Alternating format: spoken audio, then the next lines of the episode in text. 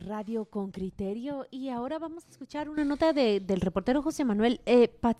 Miren, atentos a los comentarios que hace la audiencia, pero también atentos a lo que eh, se vive en diferentes partes del país. Nos hemos dedicado a recopilar la, la información de, de aquellas personas, aquellos pasajeros que en sus vehículos se quedaron varados por horas de horas. Eh, pero estoy hablando de, de 10 horas quizás parados en, una de las rutas derivado de los bloqueos que, que mm, organizaron los transportistas. Y también eh, vamos a actualizarnos en qué va ese diálogo entre transportistas y gobierno de Guatemala. Escuchemos la nota y luego nos va a acompañar un, un entrevistado que, que, es una lección cada vez que lo tenemos acá. Miguel Ángel eh, Valcárcel ya se encuentra conectado por Zoom. Reportero con criterio.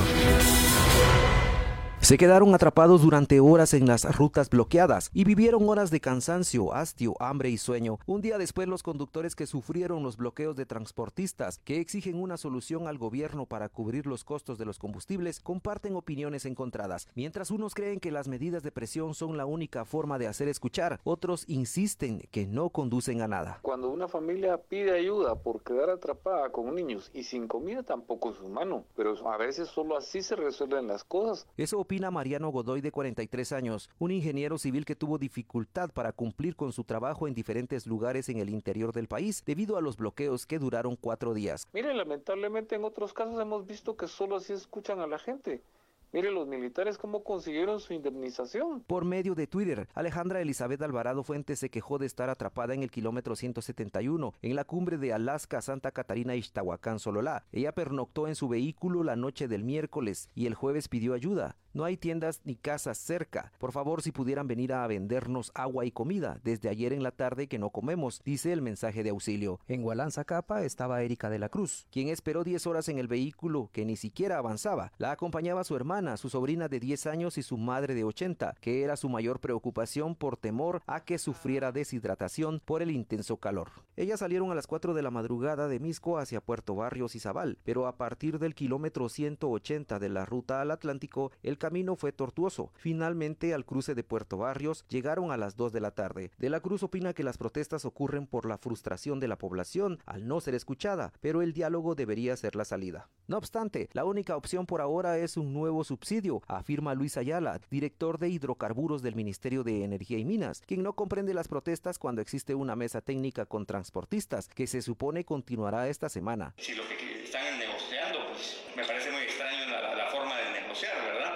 En la mesa técnica lo que estamos buscando es tener un apoyo social al diésel focalizado.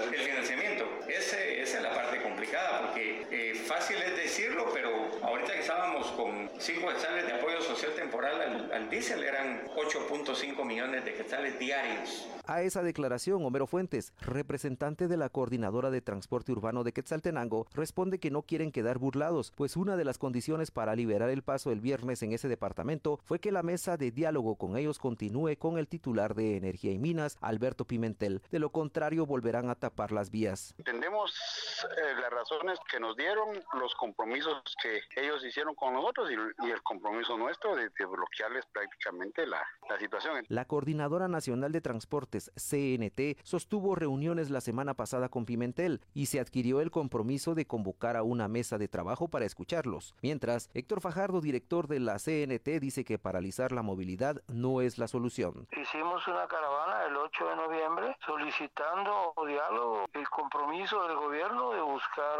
algunas formas de resolver el problema de los altos precios del combustible. Mm. Pero en esta semana no, porque aquí están hablando de bloqueos y de no trabajar. José Manuel Patzán, Radio con Criterio. Allí tenemos la nota y ahora le damos la bienvenida a Miguel Ángel Valcárcel. Él, ha dirigido mesas de diálogo a nivel eh, nacional. Es un experto, pues, en, en, cultura de paz, diálogo y resolución de conflictos. Bienvenido, Miguel Ángel. ¿Cómo amaneciste? Muy buenos días para todos, para ustedes en el programa y, por supuesto, para toda la audiencia con criterio. Muchas gracias por aceptar nuestra entrevista. En realidad te, te hemos convocado para hablar de, lo que vimos la semana pasada, de la crisis de los transportistas, pero yo sé que tu experiencia en, en, en Estado, en resolución de conflictos, nos permite a nosotros ampliar esta entrevista y, tocar eh, en qué estado se encuentra eh, el, gobierno de Guatemala a estas alturas, en qué estado nos encontramos como país a nivel de, conflictos, de demandas, de protestas, de gobernabilidad, pues. Bueno, eh, yo creo que esa ampliación es muy importante como para entender la causalidad, no necesariamente los efectos. Como tú dices, lo que hemos visto la semana pasada, pero la anterior y la anterior, son efectos de lo que se denomina la insatisfacción general de muchos y amplios sectores de la población.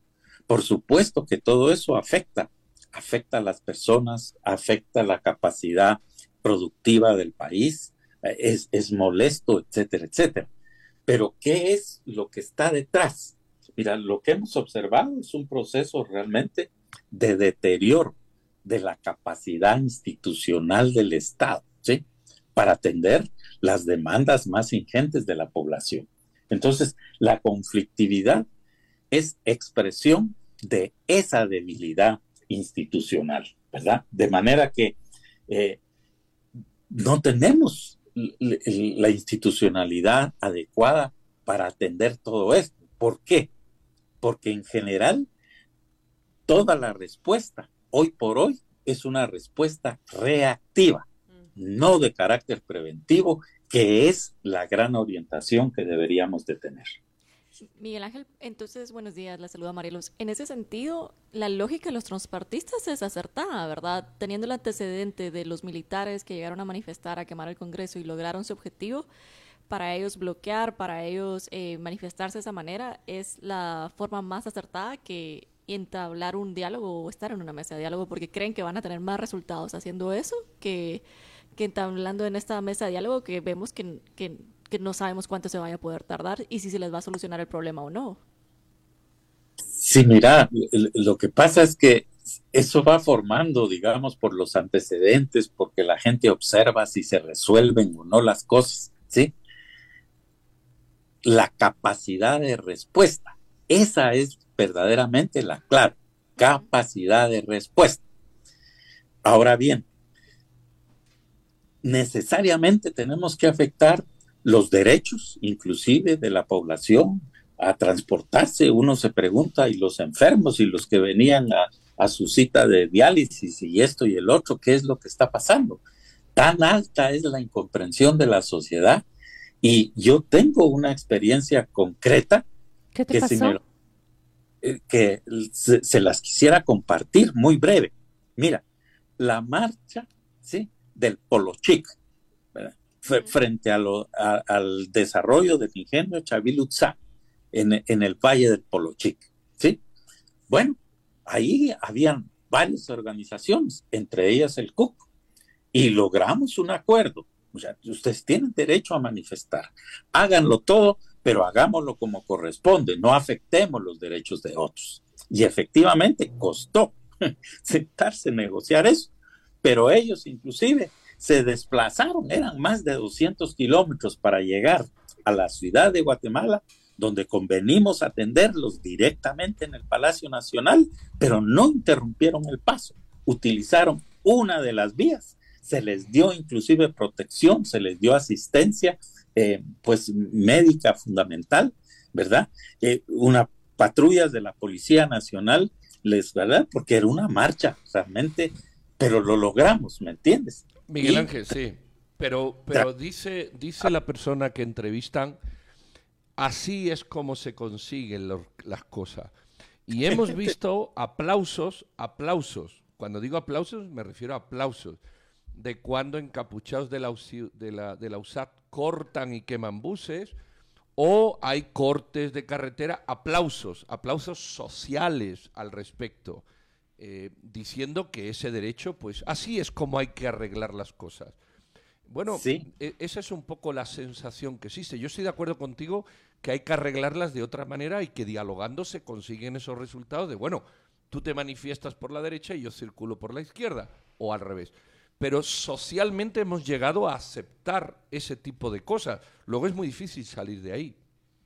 Sí, eh, sí, Pedro, tienes tu razón. Lo que parte es que se convierte en una cultura por demostración. Aquí se resuelven las cosas a pencazos. Lo vamos a poner así.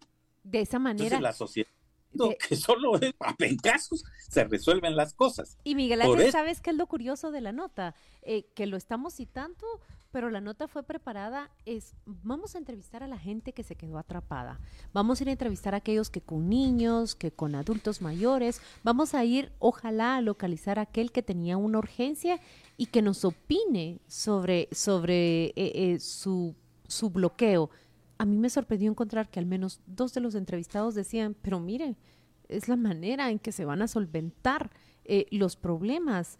Eh, la persona que se quedó 10 horas y que dice eh, tenía pena por deshidratación, pero es que al final tienen razón.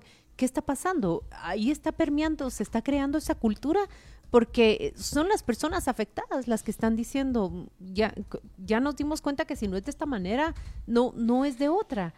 ¿El afectado está llegando a esa comprensión o, qué está pasando? Sí, mira, pues es que aquí hay dos cosas, dos factores que son fundamentales, ¿sí? Para encontrarle la solución a cualquier tipo de problema, ¿sí? Uno es la confianza y el otro es la credibilidad. Se parecen, pero no son lo mismo. La pregunta es, ¿y quién tiene credibilidad en el accionar de la institucionalidad pública. ¿Sí? Sí. Ahora, y nos da confianza, nos da confianza armar, ¿verdad? Como es la tendencia, mesas de diálogo. No, es que el verdadero problema es la respuesta y se, y se requiere una capacidad de respuesta, ¿sí? Ahora, ahí es donde eh, e, efectivamente, como lo señala Pedro, se produce toda una cultura. No, esto, esto no, esto es la, la forma, es resolvámoslo por los hechos, resolvámoslo a la fuerza, resolvámoslo demandando, etcétera, etcétera, violando los derechos de otras personas. ¿Me entiendes? Entonces, ¿cómo desarraigar, digamos, esa sensación? Bueno, esos dos factores se vuelven verdaderamente claves. Generar credibilidad en las instituciones y generar confianza. Pero no te puedes pasar años de años esperando esa capacidad, esperando esa respuesta concreta para satisfacer las necesidades fundamentales de la sociedad. Tiene que algo que en determinado plazo sea comprensible dependiendo las situaciones, porque la conflictividad pues tiene muchas áreas en que se manifiesta, ¿verdad? Pero lo trascendente entonces es la actuación del Estado. Y este tiene que basarse en un enfoque preventivo, no en la parte reactiva. Por supuesto que hay situaciones en que uno necesariamente tiene que ir por la intervención, ¿verdad? Que es la forma de reaccionar, pero las capacidades están, a mi juicio, absolutamente desbordadas. No puedes ir de crisis, de problema en problema, de conflicto en conflicto. Y la manera como eso se resuelve es lo que se denomina políticas públicas. Sí, Miguel Ángel, yo me quedo con lo que dijo al inicio sobre demostración, ¿verdad? Yo creo que en este gobierno hemos tenido dos casos de cómo se resuelven las cosas. Uno, la mesa de diálogo de Nichahuacán, que no ha llevado a ninguna resolución, que está ahí parado, que hay eh, varios brotes de conflictividad, eh, hay varios enfrentamientos que suceden de vez en cuando. Y el caso de los militares o el caso de, de, los, de los profesores y el magisterio en el Ministerio de Educación es que ellos han sido exitosos en sus bloqueos, en la forma que se manifiestan y han logrado que se les dé el dinero que, están solicitando, ¿verdad? Entonces yo creo que ahí eh, el mal ejemplo también lo, lo, da el gobierno al ceder eh, a ciertos grupos y demostrarlo ante la ciudadanía de que si ustedes hacen lo mismo que ellos hacen, nosotros vamos a tener que darles eh, una parte del presupuesto o vamos a tener que darles una ley específicamente para beneficiarlos a ustedes específicamente. Eh, ¿Cómo resolver esto? ¿Cómo, eh, ¿Cómo desaprender algo que en estos tres años ha hecho el gobierno mal, verdad? ¿O cuál sería la recomendación para las futuras autoridades que vayan a quedar?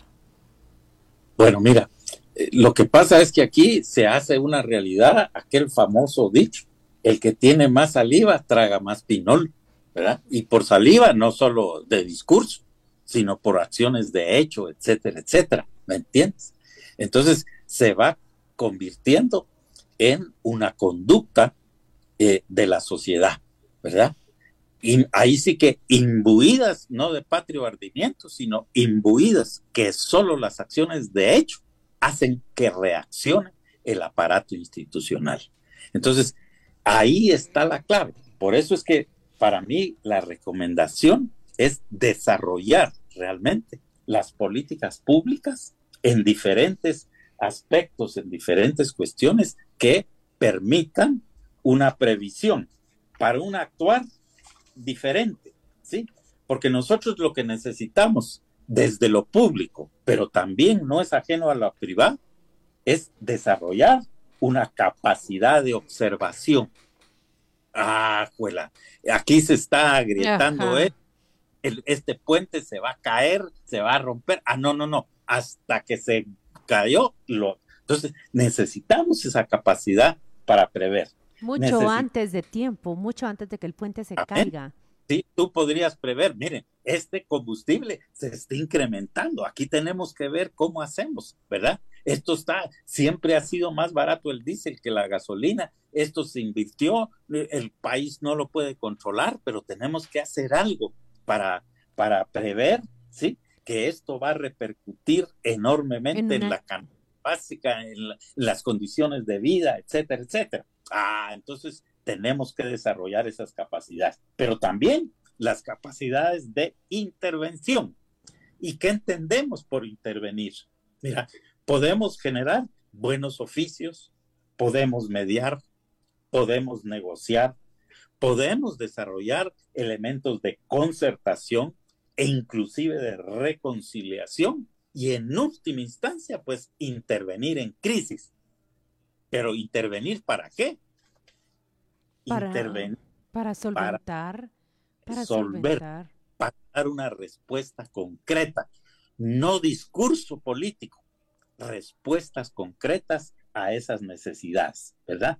Y dentro de esa respuesta, no es solo el nivel público, también lo, pertenece a la misma sociedad, pertenece a la acción del sector privado, económico y social también, desarrollar esas capacidades de respuesta. Porque en todo esto, la pura realidad es que todos y todas perdemos. Eso es. Ay, Miguel Ángel eh, Valcárcel, muchas gracias por atendernos en esta entrevista. Nosotros nos despedimos de ti, te deseamos un feliz eh, inicio de semana y por supuesto esperamos escucharte en el futuro acá.